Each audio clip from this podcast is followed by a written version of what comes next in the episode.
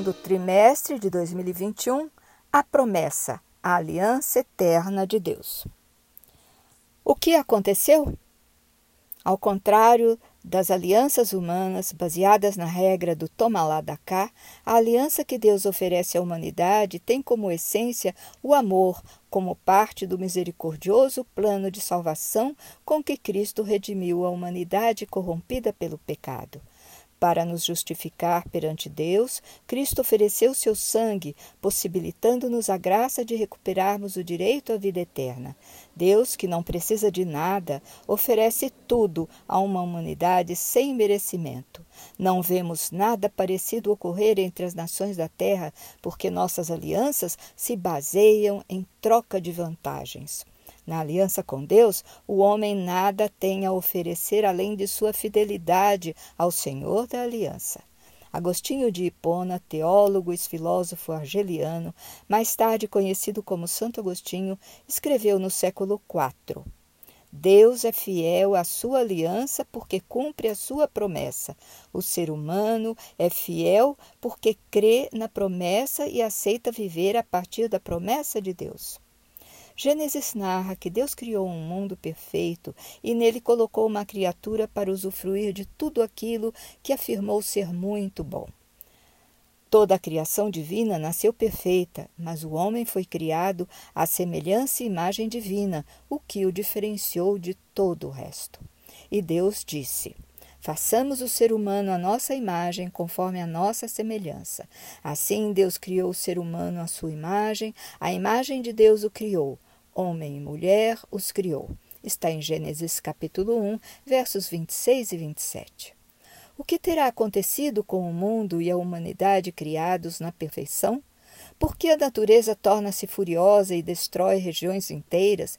E por que o homem agride a natureza, os animais e seus irmãos? A Bíblia explica a natureza do universo simplesmente declarando que Deus criou céus e terra e tudo que neles existe. Vamos ler o que Moisés registra em Gênesis capítulo 1, versos 1 a 3. No princípio criou Deus os céus e a terra, e a terra era sem forma e vazia, e havia trevas sobre a face do abismo, e o Espírito de Deus se movia sobre a face das águas. E disse Deus: haja luz, e houve luz. Davi repete Moisés no Salmo 33, verso 6. Pela palavra do Senhor foram feitos os céus, e todo o exército deles pelo Espírito da sua boca. O Salmo 100, de autor desconhecido, é um louvor ao Deus Criador, reconhecendo nossa dependência com relação a Ele. Sabei que o Senhor é Deus. Foi Ele que nos fez, e não nós a nós mesmos. Somos povo e ovelhas do seu pasto. Somente pela fé podemos aceitar as declarações de Gênesis como verdade, mas também somente pela fé podemos defender qualquer outra teoria. Embora não sejamos testemunhas da criação divina, nossa própria existência nos dá razão para crermos que nada semelhante a nós poderia ser obra do acaso. Todas as teorias humanas especulativas se deparam com o mistério da origem de tudo, e somente Deus preenche a condição de Criador, aquele que cria a partir do nada e de um só sangue fez toda a geração dos homens para habitar sobre toda a face da terra, determinando os tempos já dantes ordenados e os limites da sua habitação. Está em Atos, capítulo 17, verso 26. O Criador nos conferiu um corpo, mas ele mesmo é espírito, como diz o apóstolo João, capítulo 4, versos 24. Deus é espírito e importa que os que o adoram o adorem em espírito e em verdade. Contemplando sua própria criação, Deus diz, ao final de cada dia, que o que havia criado era bom. Mas, após criar o homem à sua imagem e semelhança e lhe conferir o domínio sobre a terra e sobre tudo que nela vive, e nos céus e nas águas, Deus exclama finalmente que tudo era muito bom.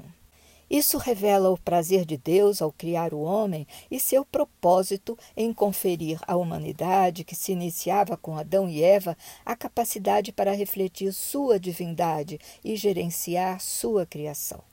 Em Patriarcas e Profetas, Ellen White registra sua visão de homem. Vou repetir. Em Patriarcas e Profetas, Ellen White registra sua visão do homem. Sobre a aparência física, ela escreve no capítulo 2, verso 19. Era de elevada estatura e perfeita simetria. O rosto trazia a rubra coloração de, da saúde e resplendia com a luz da vida e com alegria. A altura de Adão era muito maior do que a dos homens que hoje habitam a terra. Eva era um pouco menor em estatura, contudo, suas formas eram nobres e cheias de beleza. Continuando, a mente era capaz de compreender as coisas divinas, as feições eram puras, os apetites e paixões estavam sob o domínio da razão. Ele era santo e feliz, tendo a imagem de Deus e estando em perfeita obediência à sua vontade. O capítulo 2 de Gênesis narra que do pó da terra foi criado Adão e deste foi tirada a mulher. E formou o Senhor Deus o homem do pó da terra e soprou em suas narinas o fôlego da vida, e o homem foi feito alma vivente. Então o Senhor fez cair um sono pesado sobre Adão, e este adormeceu. E tomou uma de suas costelas e cerrou a carne em seu lugar. E da costela que o Senhor Deus tomou do homem, formou uma mulher e trouxe-a a Adão. Ellen White comenta em Patriarcas e Profetas, página 46. O próprio Deus deu a Adão uma companheira, proveu-lhe uma auxiliadora, alguém que o ajudasse e lhe correspondesse, que estivesse em condições de ser sua companheira e que poderia ser um com ele, em amor e companheirismo. E mais. Eva foi criada de uma costela tirada do lado de Adão, significando que não a deveria dominar como a cabeça, nem ser pisada sob os pés como se fosse inferior, mas estar ao seu lado como igual e ser amada e protegida por ele. Primeiramente, Deus apresentou o mundo criado a Adão e Eva para que ali crescessem e se multiplicassem, cuidando e usufruindo daquelas maravilhas. Dando-lhes o cargo de mordomo da terra, Deus lhes conferiu um privilégio que incluía a responsabilidade de serem coobreiros do Senhor e, para tanto, os abençoou. Vamos ler Gênesis capítulo 1, verso 28.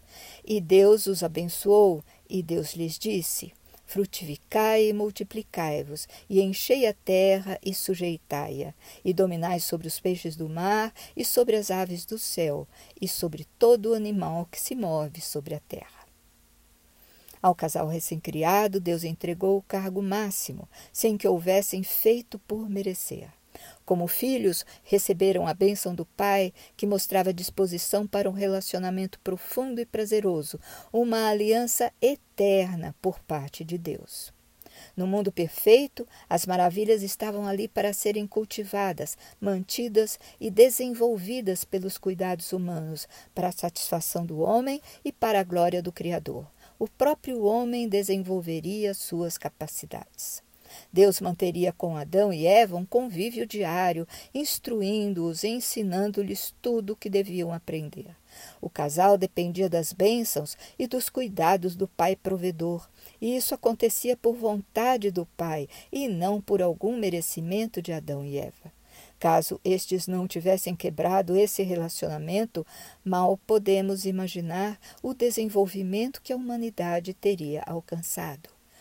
A forma como Deus se relaciona com Adão e Eva deixa claro que nunca foi por, a, por nosso merecimento que Deus se relaciona com a humanidade, mas por seu amor, e Deus ainda hoje nos chama, e cabe a nós a escolha de atendê-lo. A maior prova do amor de Deus foi ter nos criado livres e morais, com livre arbítrio, com direito à escolha. Sem isso, seríamos autômatos e não uma entidade moral livre, capaz de desenvolver o caráter, comenta Ellen White em Patriarcas e Profetas, capítulo 2, página 23.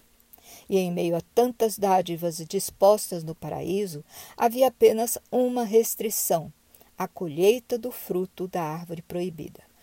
Adão e Eva não estavam diante de muitas ordens e contraordens, nem a única restrição imposta demandava algum sacrifício, porque a infinidade de outras belas e atraentes árvores do paraíso lhes oferecia suculentos frutos com os quais poderiam se fartar. Para aqueles recém-criados filhos, o pai ensinou, através daquela restrição, que era seu Criador e soberano, detentor de todo poder e conhecimento, e a desobediência àquele comando seria romper o relacionamento, rejeitar a relação de confiança, de proteção e de manutenção da vida que lhes for oferecida. Ellen White escreve em Patriarcas e Profetas, capítulo 3, página 26. Deus determinou leis, não somente para o governo dos seres vivos, mas para, mas para todas as operações da natureza. Tudo se encontra sobre leis fixas que não podem ser desrespeitadas. Com respeito ao homem, continua a autora, Todavia, ao mesmo tempo em que tudo na natureza é governado por leis naturais, o homem unicamente, dentre todos os que habitam na terra, é responsável perante a lei moral. Ao homem, Deus deu o poder de compreender o que ele requer, e do homem se exige inabalável obediência. Ainda segundo a autora, mensageiros celestiais advertiam o casal sobre os ardis do adversário de Deus. Com esses alertas, seria natural que o casal recusasse a abordagem de algum estranho. Por isso, o inimigo ardiloso esperou ocasião propícia. Quando a mulher estava próxima à árvore proibida, o que podia ser um sinal de que ela se sentia pelo menos curiosa com relação àquela proibição, Satanás usou o corpo de uma serpente e fez uma pergunta que induziu Eva a dar uma pronta resposta. É assim que Deus disse que não comereis de toda a árvore do jardim? Está em Gênesis 3, verso 1. Eva imediatamente foi levada a corrigir a serpente e disse, conforme os versos 2 e 3, que só estavam proibidos de comer o fruto daquela árvore ali, senão morreriam. Mas a serpente discordou com muita segurança. Certamente não morrereis, porque Deus sabe que no dia em que dele comerdes, se abrirão os vossos olhos e sereis como Deus, sabendo o bem e o mal. Está no versos 1, 4 e 5. Bastou a segurança da serpente e a perspectiva de ganho para Eva tomar a decisão. Vamos ler versos 6. E viu a mulher que aquela árvore era boa para se comer, e agradável aos olhos, e árvore desejável para dar entendimento. Tomou do seu fruto e comeu, e deu também a seu marido, e ele comeu com ela.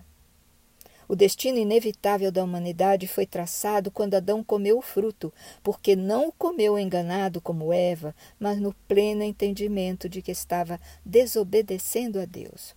Assim, o homem perdeu a convivência com Deus e rompeu o relacionamento entre Deus e a humanidade. A desobediência consciente de Adão abriu seus olhos ao pecado, e o pecado trouxe primeiro o medo, a vergonha, a separação e toda sorte de sofrimentos. Vamos ler Gênesis 3, verso 7.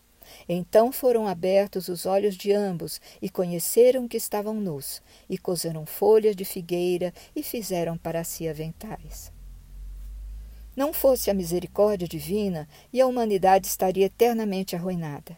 Diante do que acontecera, Deus ainda procurou o homem, chamando-o, em vez de condená-lo, Deus lhe levou a esperança de que sua graça e misericórdia prevaleceriam contra o mal. Vamos ler Gênesis capítulo 3, versos 14 e 15. Então o Senhor disse à serpente: Porquanto fizeste isto, maldita serás mais que toda a fera e mais que todos os animais do campo. Sobre o teu ventre andarás e pó comerás todos os dias da tua vida. E porei inimizade entre ti e a mulher, e entre a tua semente e a sua semente. Esta te ferirá a cabeça, e tu lhe ferirás o calcanhar. Em sua infinita bondade, Deus esboça ao casal pecador o seu plano de redenção, prometendo que haverá uma semente da mulher que ferirá a cabeça do inimigo. O Redentor será o Filho de Deus, o Cordeiro imolado em nosso lugar, pagando o preço exigido pelo pecado, para que possamos alcançar a vida eterna. Para nós, a lição vem de forma clara. Somente Deus sabe o que é melhor para nós, porque Ele nos criou e conhece o que nem podemos imaginar. Seu comando é nosso escudo de proteção, pois ele sabe a que estamos sujeitos e os riscos que corremos longe dele. Portanto, somente seguindo a sua vontade estaremos seguros. A independência com relação a Deus nos leva à morte, pois somente nele há vida.